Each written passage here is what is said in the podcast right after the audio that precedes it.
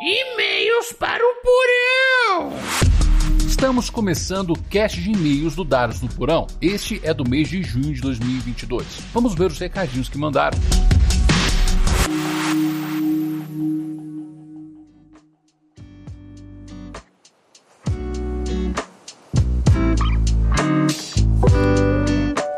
Oh, senhor! Nossa santa pizza! Mas que tanto de e-mail! Ai, nós temos 12 e-mails para o Porão! Rapaz, é o recorde do Porão. Vamos ao que interessa. Quanto mais cedo começarmos a ler, mais cedo podemos comer pizza e tomar refri. Mas eu tenho que fazer um anúncio. Ai, deixa pro final. Primeiro os e-mails. Ah, ok. Então bora. Coraçãozinho. De Gabriel Rodrigues. Olá, meu querido, delicioso e nobre amigo. Cê tá bom? Mais uma vez, parabéns pelo trampo espetacular que você tem feito. Meu coração se enche de orgulho e alegria em cada episódio. Já disse várias vezes que admiro tudo que tem feito e que é perceptível a sua paixão e esmero com esse projeto. Vejo gente incrível que você tem trazido para partilhar conhecimentos e vivências, mas fica o questionamento: quando vai trazer os amigos para falar abobrinha aqui? Tá com medo de editar 5 horas de cast e encher de pi na edição? Brincadeiras à parte, o DNP é um projeto seu que todos nós temos muito orgulho. Até a Lyra tem escutado, inclusive acho um tema interessante: dicas para iniciantes. Sei que escutar todos os episódios são importantes e ampliam os conhecimentos, mas talvez seja interessante unir algumas pessoas experientes e questioná-las. Qual dica você daria para você iniciante? Pois no início eu achava que ter tudo no máximo era importante e ficava bem frustrado com aquele atributo negativo. Foram anos até entender que o jogo é colaborativo. Não é o meu personagem ser o melhor, mas sim em como o meu personagem pode colaborar com o grupo e a sociedade ao redor dele, não perdendo os seus objetivos. Um abraço caloroso de seu amigo Gabriel. Coraçãozinho. Gabrão, esse cast vai acontecer. Só que eu tava pensando em fazer ele numa pegada diferente. Conteúdo de dica é o que a gente mais vê da comunidade, saca? E o que eu acho que seria muito mais interessante é falarmos mais sobre a nossa evolução nesses 10 anos que jogamos juntos e contarmos as nossas referências, como encarávamos o jogo no seu início e como vemos agora. É um papo mais intimista, mas eu quero muito fazer isso acontecer. Um papo contigo, Sawai, o Guilherme. Cara, vai ser muito legal. Próximo. Oh meu Deus, este aqui é especial. Gados no Porão. Recadinho. Da musa de madeixas azuis e ouros da cor do oceano. Pauline Angel. Hey Mezencio, para começar gostaria de dizer que estou apaixonada por todo o conteúdo que faz. As vozes sensacionais que me levaram a ouvir o Dados do Porão, os posts no Instagram resumindo os episódios de uma forma tão boa que só dá mais vontade de ir ouvir, todas as pesquisas e referências que trazes e etc. Tanto é que estou maratonando todos os episódios neste final de semana, mas enquanto ouvi o episódio 15, no meio dele me senti obrigada a escrever este e-mail. Como falei, para elogiar o conteúdo que este incrível show de um homem só produz, mas também para te contar que ouvindo você falar tanto dos ônus quanto bônus de mestrar uma campanha, me senti verdadeiramente motivada a mestrar minha primeira campanha. Ao ponto de, em plenas 5 horas da manhã, me pegar pesquisando sobre o tipo de campanha que quero criar e pegando referências para tal. Enfim, meus mais sinceros parabéns e agradecimento por seu empenho e impacto positivo que tem em sua volta. Regards, Pauline Angel. Pauline, você fez meu coração moribundo bater de alegria. Olha, saber que as minhas loucuras te incentivaram a embarcar numa jornada de narradora me deixou muito contente, mas o que você falou aqui na finalização acabou comigo. Nós tropeçamos muito nessa estrada da vida e, por vezes, até tombamos. Mas eu tento levar a vida com a filosofia de Pedro Scooby. A vida é irada, bora curtir. e se de alguma forma eu consigo trazer um pouco disso para as pessoas perto de mim e para quem escuta o DNP, arrancar uma risada, melhorar o dia, mostrar uma nova perspectiva, isso me deixa realizado. Próximo. Mais uma do Gabrão. Ah, ah, de Gabriel Gabroso Rodrigues. Olá, meu nobre e belo amigo, tudo bem? Mandando este e-mail sobre Cash Dark Fantasy. O horror tem tido cada vez mais exposição na vida do ser humano. A globalização e a mídia sensacionalista têm uma grande parcela de responsabilidade nisso. E como bem sabemos, a treta gera engajamento. No mundo fantasioso, onde temos criaturas simplesmente malignas e caóticas, que simplesmente vão ser feras devoradoras e aniquiladoras, trucidando e esviscerando tudo e todos que encontra pela frente, não podemos esperar que aventureiros vão enfrentá-los e a cena será de docinhos e balinhas saindo aonde deveria ser sangue. Acredito que o Dark Fantasy coloca os jogadores em um cenário que se aproxima mais da realidade, pois se as criaturas fantásticas existissem em nosso mundo, com certeza não seria pacificamente. Penso que seria algo mais próximo de The Witcher ou Berserker, uma sociedade traumatizada e com medo da própria sombra, pois sabem que ali realmente pode habitar algo. Um grande abraço. Gabrão, Dark Fantasy é isso mesmo. Como foi falado no Cash, é a aproximação da realidade com a fantasia. Mas a questão da violência gráfica é o menor dos elementos desse subgênero de fantasia. Tanto é que em algumas obras que não são consideradas Dark Fantasy possuem. E como exemplo mais recente é o The Legend of Vox Machina, da Prime Video. É alta fantasia, com naus aéreas, dragões, magias, mas possui violência gráfica.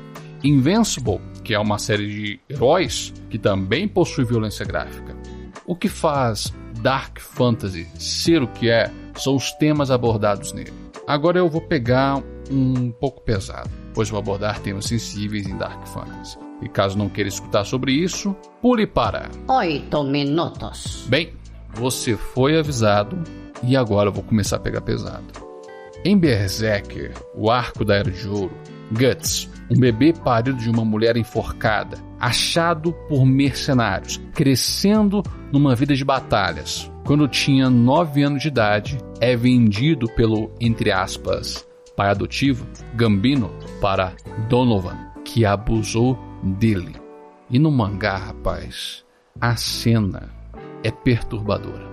No arco da convicção, quando Guts se depara com a situação dos cultistas e os cavaleiros da corrente de ferro sagrada, a Inquisição, esses cultistas veneravam um apóstolo, fazendo orgias numa caverna, enquanto algumas acusadas de bruxaria eram torturadas e esvisceradas nos calabouços da Ordem dos Cavaleiros.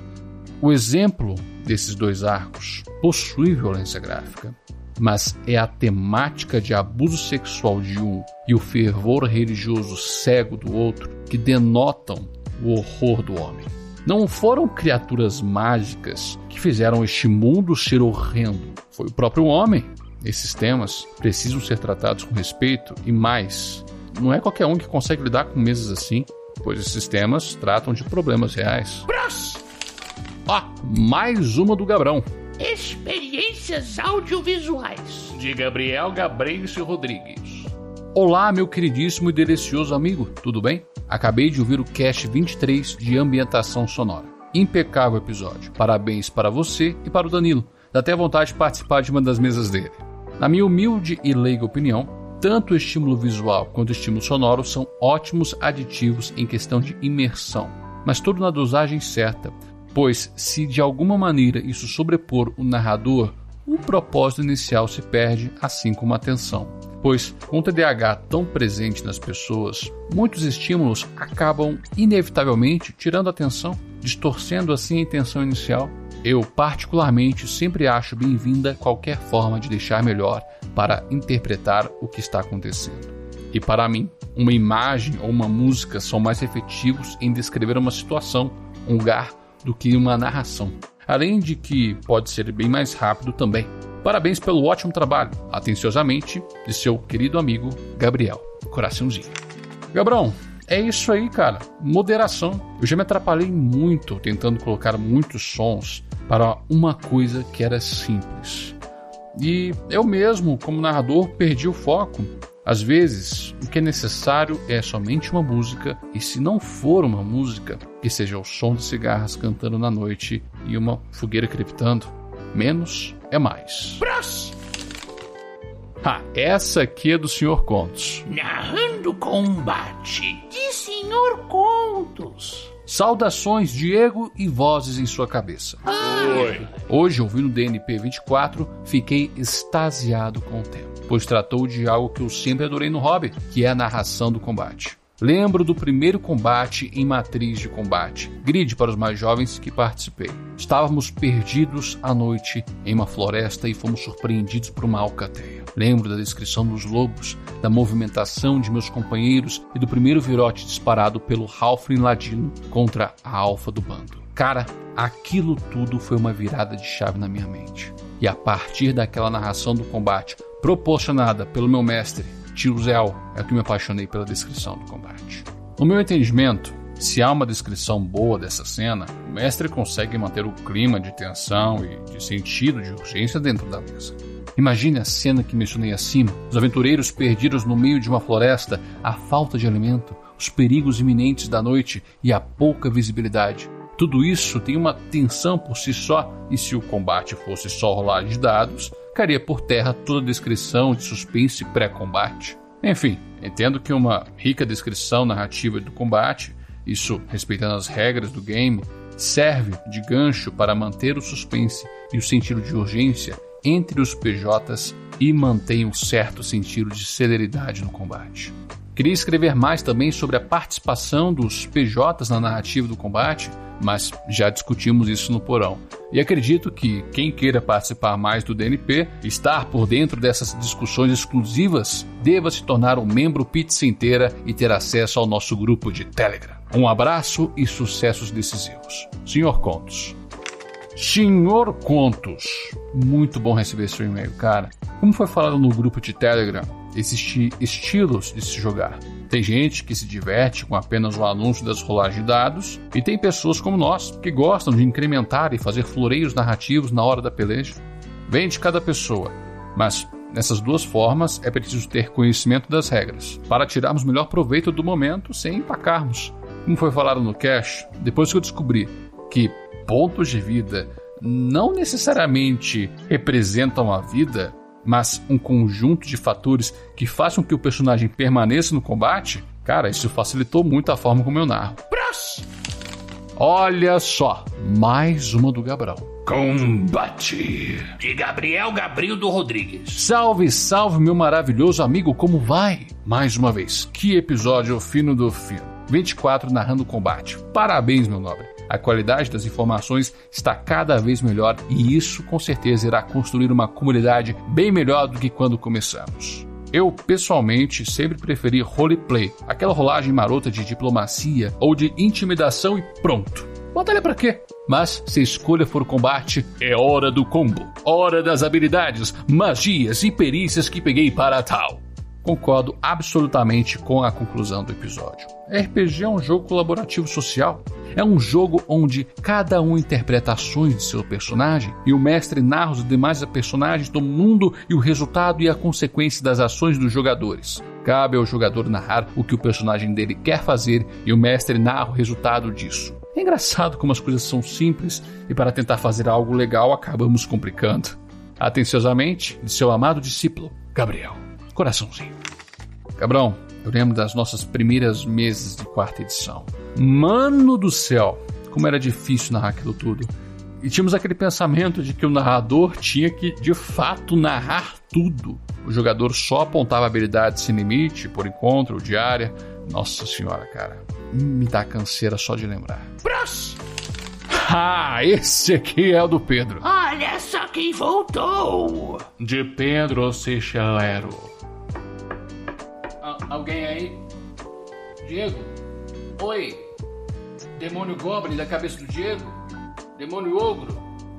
Alguém aí? Não? Você deve estar batendo a cabeça na parede. Eu. Consigo sentir o cheiro de café.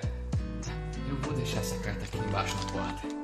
Oi, Diego. Sou eu, o Pedro do Insta, que te mandava mensagem todo o episódio. Eu sei, eu sumi. A vida é mais louca que uma mesa com trollagem de dado.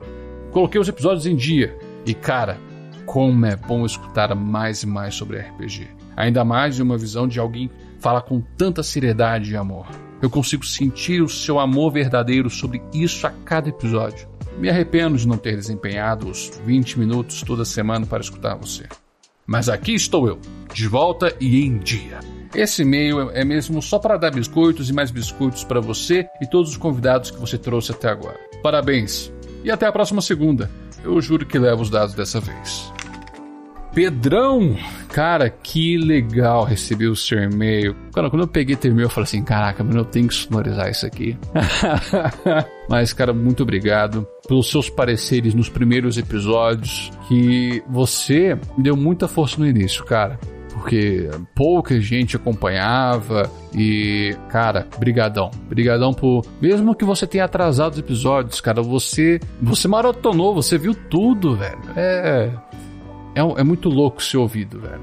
É, é um sentimento que eu não sei pôr em palavras. Muito obrigado por me escutar. É isso. Mais um e-mail do Senhor Contos. 25. A arte do improviso. Dia Senhor Contos. Saudações, Diego, o homem das mil vozes. Cara, o episódio sobre improviso no RPG é um tema bastante controverso entre os mestres com quem já tive contato. Alguns simplesmente ignoram o assunto, controlando cada passo dos personagens, e outros o usam em demasia, criando uma história em cima das ações dos jogadores apenas. Digo que os dois extremos são nocivos para uma mesa que não está preparada para isso. Os jogadores podem sentir um certo engessamento da aventura ou terem o sentimento de estarem à deriva, e esse último é horrível. Certa vez eu joguei uma mesa que o DM simplesmente iniciou a sessão dizendo: Vocês estão em uma taverna. O que fazem? Exatamente assim, sem explicar nada, sem dar um rumo esse tipo de improviso eu não gosto, pois, como falei acima, deixa os jogadores perdidos, sem um sentido para iniciar uma interação. No entanto, sou um mestre que prezo pelo improviso. Nas minhas mesas eu preparo o lore da ambientação, as motivações de cada jogador, a introdução de uma cena, os plots principais, NPCs, combates ou não combates e desfechos. Entre essas lacunas, eu gosto de improvisar tudo. Até porque eu não sei quais serão as atitudes dos jogadores e também gosto de dar uma certa parte do controle para eles. Enfim, parabéns pelo podcast. Continue assim. Um abraço e sucesso decisivos. Senhor Contos. Senhor Contos, eu endosso suas palavras. Eu já tive a experiência com mesas que eram totalmente nos trilhos, ao ponto do narrador ficar bem frustradinho quando não fazíamos algo que ele queria. E também já tive a sensação de estar divagando numa página em branco com meu personagem. E foi uma das mesas mais chatas que já joguei por conta dessa ausência de vida no universo, sabe? Era tudo muito desinteressante. Nós conversamos sobre o improviso do plot no grupo e devo ao senhor desculpas. Resolvi fazer isso de forma pública. Na conversa, de forma incisiva, eu repliquei o que disse no cache. Que o plot seria um conjunto de elementos que faz a história, e no RPG esse plot é feito no ato do jogo, na interação. Também afirmei que, quando se está no estágio de preparação, não se faria um plot, apenas preparando o contexto e as circunstâncias. Só que isso aí é tudo loucura minha. É um raciocínio que tirei estudando sobre um pouco de roteiro e escrita criativa. Dentre outros criadores de conteúdo que um dia já falaram sobre plot, ninguém dá essa ideia. E eu não sou ninguém para apontar o dedo e definir o que é A ou B. E por esse ato eu peço desculpas. Pode chamar plot ou contexto e circunstâncias. Funciona tudo da mesma forma. Ó, oh, temos outra do Pedro. A técnica de improviso. E Pedro Cichilero. Opa, sua vera. Pensei comigo mesmo em não mandar mais de um e-mail por mês. Mas vou quebrar o acordo que eu fiz comigo mesmo. Eu não tenho muita propriedade para falar, mas minha opinião é que improviso é mais técnica que qualquer outra coisa. E como toda técnica, tem formas de treiná-la. No mundo do RPG, eu gosto de treinar com one-shots usando uma história criada com pontos específicos, de meio de roteiro, abertos, onde eu teria um controle sobre o que pode acontecer, mas ainda assim é importante o suficiente para fazer falta na história. Com isso, os jogadores, dependendo do que fizerem, irão me obrigar, mais do que o normal de uma mesa, a improvisar, pois literalmente está faltando um pedaço importante da lore. Porém, ainda tem o resto que já está criado, para me ancorar e improvisar. Conforme eu vou fazendo isso e mais quero treinar, mais vago, maior eu deixo essa falha na história, me obrigando a improvisar mais ainda. Acho que escrevi demais, mas só escrevi tanto porque esse porão tem um lugar reservado no coração. Deixo também alguns biscoitinhos em forma de corvo. Eu, eu entendi a referência. Pedrão, muito obrigado pelo seu e-mail, cara. E é isso aí, praticar o hobby. Comentei isso no cast. A evolução da técnica vem de bagagem. Foi por ela que consegui memorizar termos e frases que posso usar para um momento que não preparei, para deixar minha descrição mais fluida. Também faz parte da bagagem de técnica. Na sua preparação, você ter informações soltas para trabalhar. Essas informações podem ser da região, de figuras importantes e aquilo que pode auxiliar num propósito do grupo, mas que não é necessário cumprir a tarefa. Olha só, esse é do Sawaia. E-mail do mês. De Gustavo Sawaia. Fala, Dieguito! Bom demais! Primeiramente, queria te parabenizar por fazer um podcast tão interessante, dinâmico e super mega bem produzido. Estou apaixonado. Agora, falando dos episódios, eu me amarrei naquele sobre o One Shot, que me deu vários insights. Como mestre, eu tendo a divagar muito nas minhas histórias e aqueles passos me deram uma luz para conseguir deixar as minhas histórias um pouco mais nos trilhos, entre aspas. Afinal, tirar muito da versalidade da liberdade dos jogadores perante o jogo é um erro que não quero mais cometer. O episódio sobre combate também foi sensacional. A sacada sobre hit points ser o quanto um cara aguenta levar porrada mudou a minha visão completamente. Como seu amigo, discípulo e companheiro de aventuras, queria te agradecer por todas as incríveis jogatinas que tivemos juntos e por me mostrar o mundo magnífico do RPG. Te amo, seu lindo. Voa longe e continue com o seu bom trabalho. Amiguinho Ed está orgulhoso. PS. Parede da caverna é o c... Ai meu Deus do céu, cara, um dia nós vamos contar a história da parede da caverna. Ela é muito boa. Sal, muito obrigado por suas palavras, cara. Se meus parangolés estão te ajudando a organizar melhor suas ideias, cara, eu tô feliz. Sinal que meu propósito com o cast está sendo cumprido. Só uma informação que eu tenho que corrigir aqui. Os hit points, vulgarmente traduzidos como pontos de vida, na verdade representam um conjunto de fatores que delimitam a capacidade de combate do personagem. Experiência, fisicalidade, habilidade de luta, sorte. E quando esses pontos vão sofrendo dano, seria a representação do personagem gastar os seus recursos para permanecer no combate. E quando bate zero pontos de vida, é um golpe fatal. E agora temos um e-mail da Peixotinho. Episódio 19. De Laura Peixoto. Olá, Mezencio. Eu sei que faz um tempo que não apareço aqui. Mil perdões. Vou me dedicar mais ao porão. Agora, falando sobre o episódio 19, a morte de um personagem. Minha primeira experiência não foi com a morte do meu personagem, mas sim com a de um companheiro. Nós éramos cinco jogadores e estávamos naquela mesa há mais de um ano. Já tínhamos perdido outro personagem, mas não foi tão impactante quanto perdemos o nosso paladino, sem nem ao menos poder fazer alguma coisa. Eu, como jogadora, chorei aos montes. A minha personagem sofreu, mas de uma forma um pouco diferente. Ela se rebelou contra o grupo, porque eles pareciam não estar sofrendo tanto quanto ela, mas no fim foi forçada a segui-los por meio de uma magia. Matou seu suposto pai, que escolheu o pior das horas para aparecer na história, e ainda quase matou outro de seus companheiros no meio do combate. Resumindo, ela ficou puta da cara. Foi um momento muito tenso de administrar mas diversas vezes conversei com meu mestre, dizendo que acreditava ter agido da forma mais próxima com a que minha personagem estava sentindo. Nós dois concordamos com isso. Um tempo depois, eu acabei perdendo essa minha personagem também. Ela, junto com o novo personagem desse jogador, acabou entrando em um lugar chamado Colinas do Tempo. E de lá, eles foram enviados para 100 anos no futuro.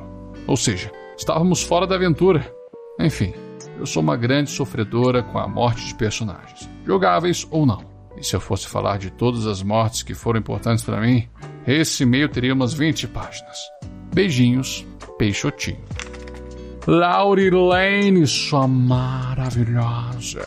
Cara, muito obrigado por mandar esse e-mail. Eu falei com você no Discord e falo agora. Adorei essa história, mesmo que você tenha falado que é o resumo do resumo. Eu achei muito emblemático o nome do lugar. Colinas do Tempo. E também é muito bom quando estamos engajados com o personagem. Faz com que a história deles tenha mais significado e não é com que a morte deles que a história se termina.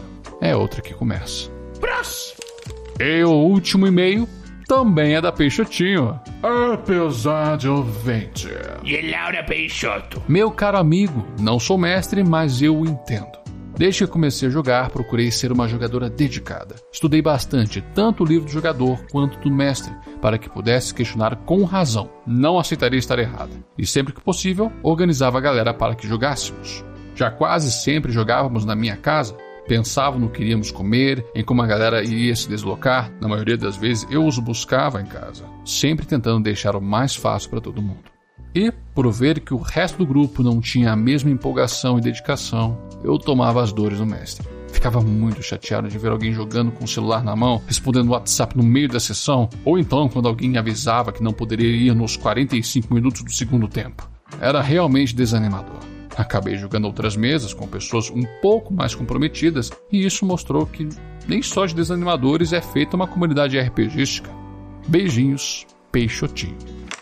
Ah, Peixotinho, você, vou te falar um negócio, é uma jogadora maravilhosa. Muito obrigado por solidarizar e muito obrigado por ser dedicada. Isso que dá gosto de narrar uma mesa, pessoas que de fato se prestam o trabalho de fazer a própria parte, ao menos o mínimo. Já comentei que eu tinha uma mesa com pessoas maravilhosas. Vou comentar de novo. O Renan, Lex, meu irmão, Guilherme, o Neguin. A mesa que iniciou em 2015. Com eles eu tive prazer de viver muitas aventuras. Hoje eu tenho uma mesa presencial no qual eu sou o jogador. O Sawai Aknar. Jogo junto com o Gabrão, que também mandou e-mail, o Neguin e o Lucas Lucas. Essa mesa também está muito boa. Sempre tem boas risadas, e até então ninguém furou um compromisso com essa mesa. E também não estão fazendo corpo mole. Selo de qualidade fino do fino. É como você disse, nem só de desanimadores é feita a comunidade RPGística. E aqui encerramos o cast de e-mails do mês de junho. E agora vamos ver o que nos aguarda no mês de julho. Eu te vejo na segunda. E não se esqueça. Ah, peraí!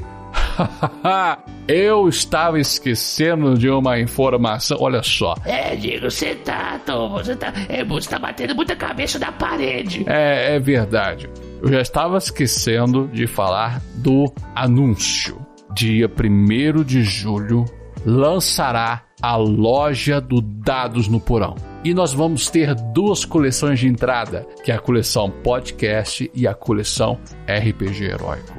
No, é, é, um, é um tiro no escuro que eu tô fazendo. Eu investi uma, uma graninha em relação a isso, porque, cara, a partir do dia 1 de julho você vai poder pegar a camisa do Dados no Porão, falar assim: esse é o podcast que eu escuto. Você vai poder ter a caneca do Dados no Porão, a caneca, a Fúria do Café, a Mana do Mago, o chá do Ranger, que acabei de fazer, inclusive, essas canecas, já mandei a estampa, mandei fazer. Tem a estampa, o meu podcast de RPG, que é de um, de um blusão muito legal.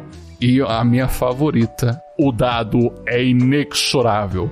Cara, que arte maravilhosa, mas vocês só vão poder ver no dia primeiro e também é claro, eu vou deixar em alguns anúncios no Instagram. Então corre lá no Instagram para você ver como é que é essas camisas que você vai pirar junto comigo. Mas é isso.